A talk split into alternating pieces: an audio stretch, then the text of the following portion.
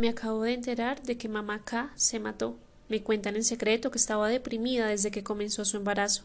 Aun siendo psicóloga o de golpe por serlo, no quería tomar pastillas por miedo que algo malo le sucediera al bebé que llevaba en su vientre. La oscuridad no amainó cuando bebé Z nació.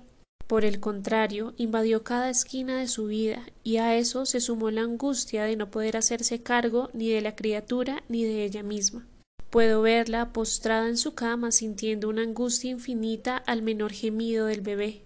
Puedo sentir su corazón latiendo, saliéndose del pecho, no ya como en la frase hecha, sino de verdad. Y puedo entender eso que casi todos, y por fortuna, no entienden. Bebeceta sigue llorando, mamá K siente que no es capaz de pararse de su cama, y en realidad no es capaz. La capacidad para cualquier cosa está amarrada a la voluntad y la depresión profunda anula la voluntad. Su camino hacia la muerte no comienza en el psiquiátrico, siete kilómetros atrás de donde finalmente se quita la vida.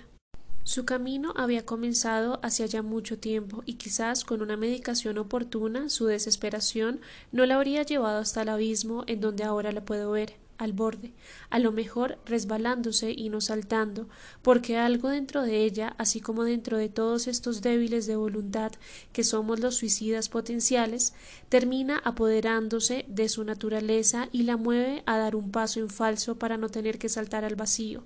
¿Cómo se llega hasta ahí? Puedo imaginar la carretera cubierta de nieve y el psiquiátrico empotrado en una montaña que hace parte del paisaje cliché que vende planes para esquiar en los Alpes franceses. Pero ni todo el frío del mundo puede dar cuenta de lo que estaba sintiendo mamá K, ni ninguna otra persona que hayan contemplado ejecutar su propia muerte, darle curso con sus manos. Yo sí. Quienes hemos rumiado esta idea como la única salida, conocemos bien ese precipicio. En otro momento de mi vida hasta habría respetado su decisión. Ahora entiendo que no es una decisión, sino solo la última consecuencia de una enfermedad que se llama depresión. Me he preguntado muchas veces qué me ha salvado de dar el último paso, qué me mantiene viva.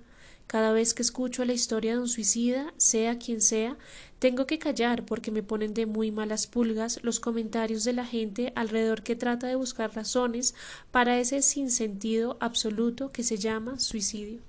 Todos los seres humanos conocemos la tristeza y la adversidad, e incluso hemos tenido esa sensación de desarraigo en medio de un duelo o de una pena amorosa.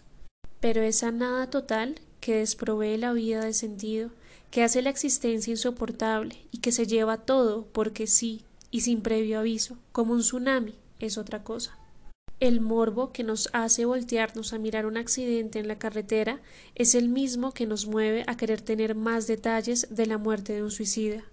Quizá porque creemos que el cómo nos va a llevar por algún atajo a entender el por qué, pero el significado del por qué se desdibuja por completo cuando el alma está invadida de bilis negra.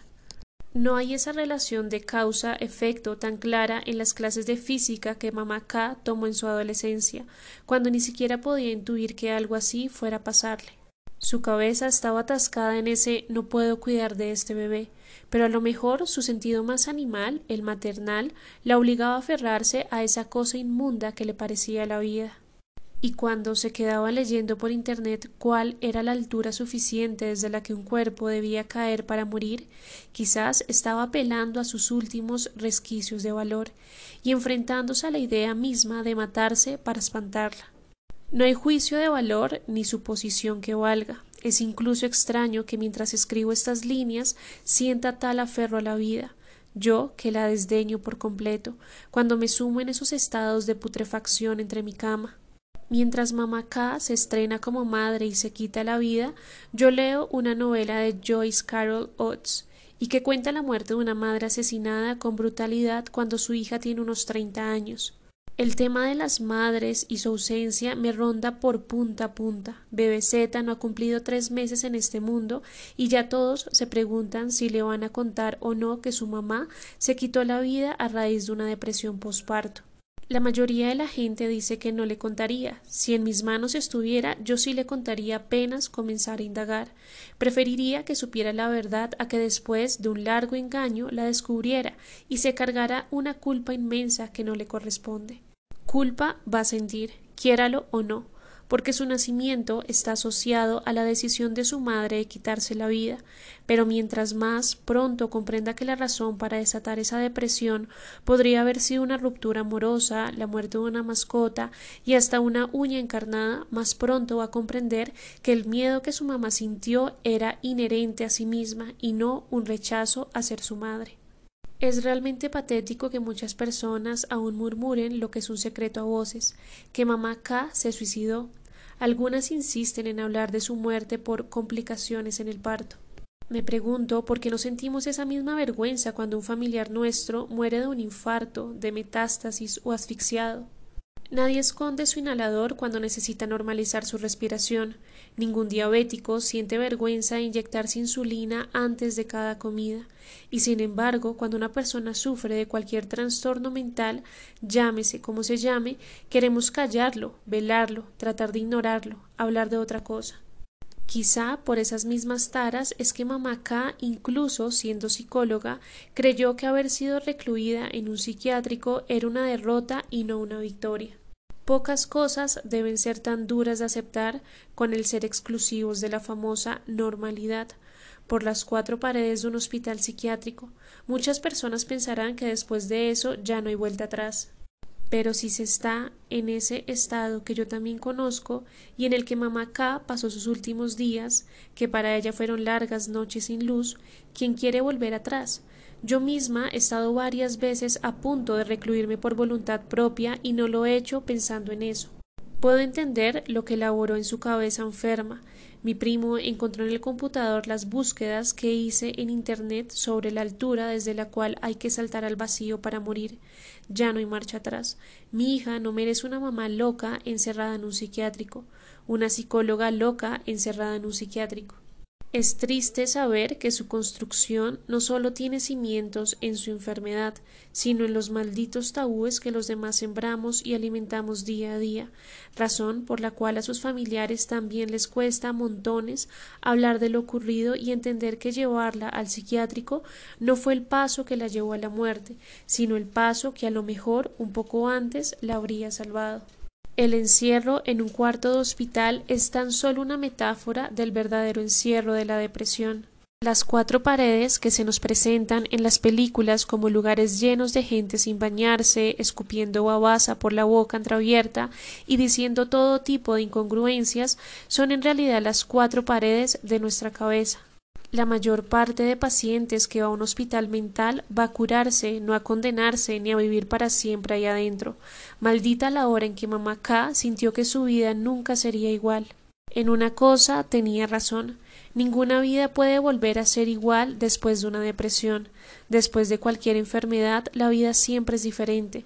No sé si mejor o peor, pero muchos coincidimos en que es mucho más intensa y sin duda tiene como mucha más conciencia y presencia.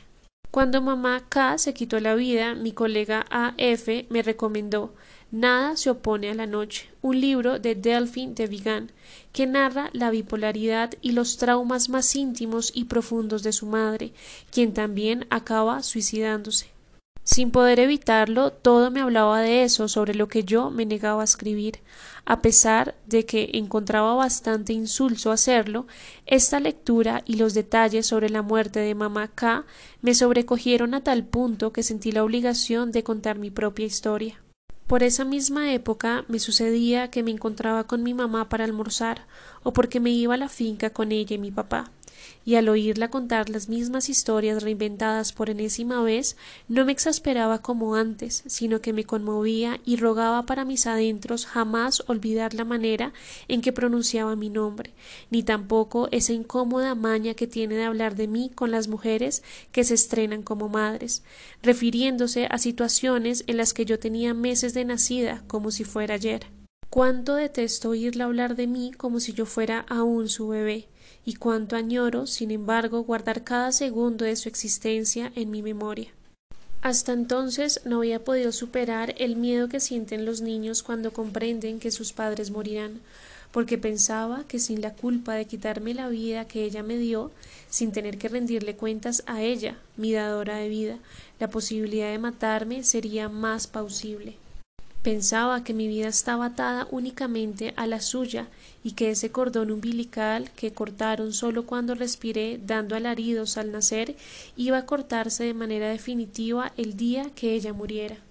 Pensaba que mi única razón de ser era ser su hija, y en esas escenas cotidianas, repetidas y manidas de mi madre, untando un pan con mantequilla y mermelada, fue donde encontré de nuevo eso que en la literatura me conmovía tanto y entonces comprendí que tenía que sentarme a escribir sobre mi vida y no sobre la muerte de mamacá. Necesité varios años para empezar por el principio y solo en la próxima página es que realmente comienza este libro.